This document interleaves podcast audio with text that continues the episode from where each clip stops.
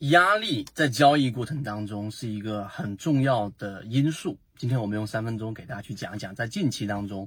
很重要的一个关于压力的话题啊。那这个压力里面呢，它有两个方向的隐喻。第一个就是我们所说在交易过程当中，我们每一个交易者，如果你没有压力推动，以佛系的操作方法的话，实际上你很难有资金上的增长。我们所听到的那些例子，例如说某一个呃老的这个大户，然后买了万科 A，然后一直都没有动，然后有了财富的这个巨大的增值等等，类似这样的什么大妈大叔的例子有，但它是极少极少的概率，而且它不具备有复制性，所以这是第一种。我们在交易过程当中一定要有一定的压力。那近期大盘的这个调整，如我们七月份所预期，并且近期我们也告知给大家，这一波市场已经达到了一个这个超跌的接近超跌的区域，因为超跌是百分之七，而十一回来之后，市场跌了百分之四左右，所以这个区域当中已经有了一定的确定性。这是第一个，在压力过程当中，你要感受到压力，并且呢，要从这个压力当中去寻找更适合自己的交易模式。这种环境不是什么时候都有的啊，这是第一个。第二个，在交易技巧实战过程当中的压力也非常重要。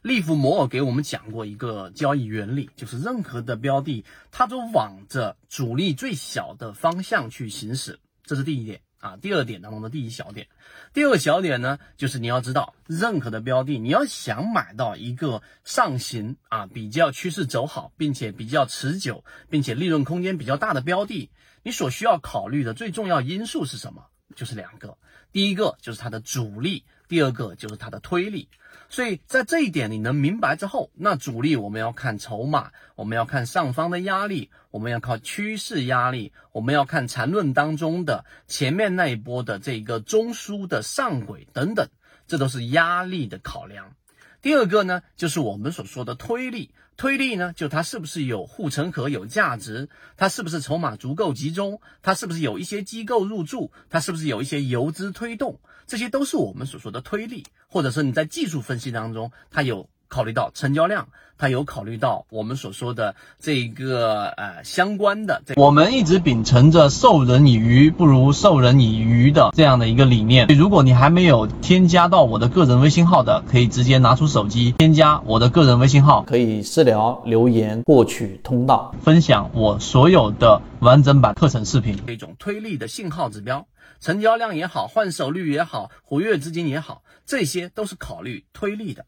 所以。到了第三点，我们要告诉给大家的是，实际上在我们一直推崇的圈子当中所讲的交易模式可复制的超跌盈利模型，有一个一直在用的比喻，就是皮球下水。就当一个皮球压到水面以下的时候，这个时候在水下它会有很大的浮力在不断的去推着这个球，所以当你把这个。压球下去的力一旦撤掉之后，球就会快速的这一个由于浮力然后上行，并且呢不仅仅是到水面，甚至会弹出水面。所以这个过程当中是由什么造成的？还是刚才我们说那个词叫做压力。所以当一个标的出现超跌的时候，出现恐慌所导致跌到非理性区域的时候，这个时候的这一种反弹修复跟上涨，实际上是无量的反弹。所以我们在金鱼报九实战过程当中给大家演示了，在上一个交易日里面，市场出现了接近跌停板，对吧？前一个交易日里面，它已经出现了跌停板，达到了负乖离率百分之二十六，蓝色区域恐慌区域。那么这种情况之下呢，实际上我们在进化岛当中给大家提到了，这个时候在模型当中是一个底仓或者说是极小仓位去感受市场超跌盈利模式的一个位置。于是呢，昨天出现了百分之。七左右的上涨，今天又出现了百分之三左右的上涨，百分之十以上的利润，在这短短的三个交易日里面就出现了极高的确定性，所以这是对于压力一个很重要的影响。所以在我上述的内容之后，大家就应该能够知道，我们所讲的交易模型，它是成系统，并且是有框架，而且可复制的，而不是我们所说的那种稍纵即逝的追涨的这一种非常态模式。这个就是我们在讲的压力，所以你看极小的时间当中，我们压缩了很多内容，于是你在脑脑中就会去形成一个系统，然后哪个地方有缺少、有不理解，然后在圈子当中我们有相应的内容去进行补充。希望今天我们讲的这个压力话题对你来说这个有所启发，并且我们认为这一个视频非常的有价值，可以认真的重复多听几遍，然后不断去完善。好，今天讲这么多，和你一起终身进化。做赢大钱，认赔小钱。股市中需要拥有一套属于自己的交易系统，才能长期生存。如果你想进一步完善自己的交易框架和模型的话，可以查看简介，添加我的个人微信号。进一步系统进化学习。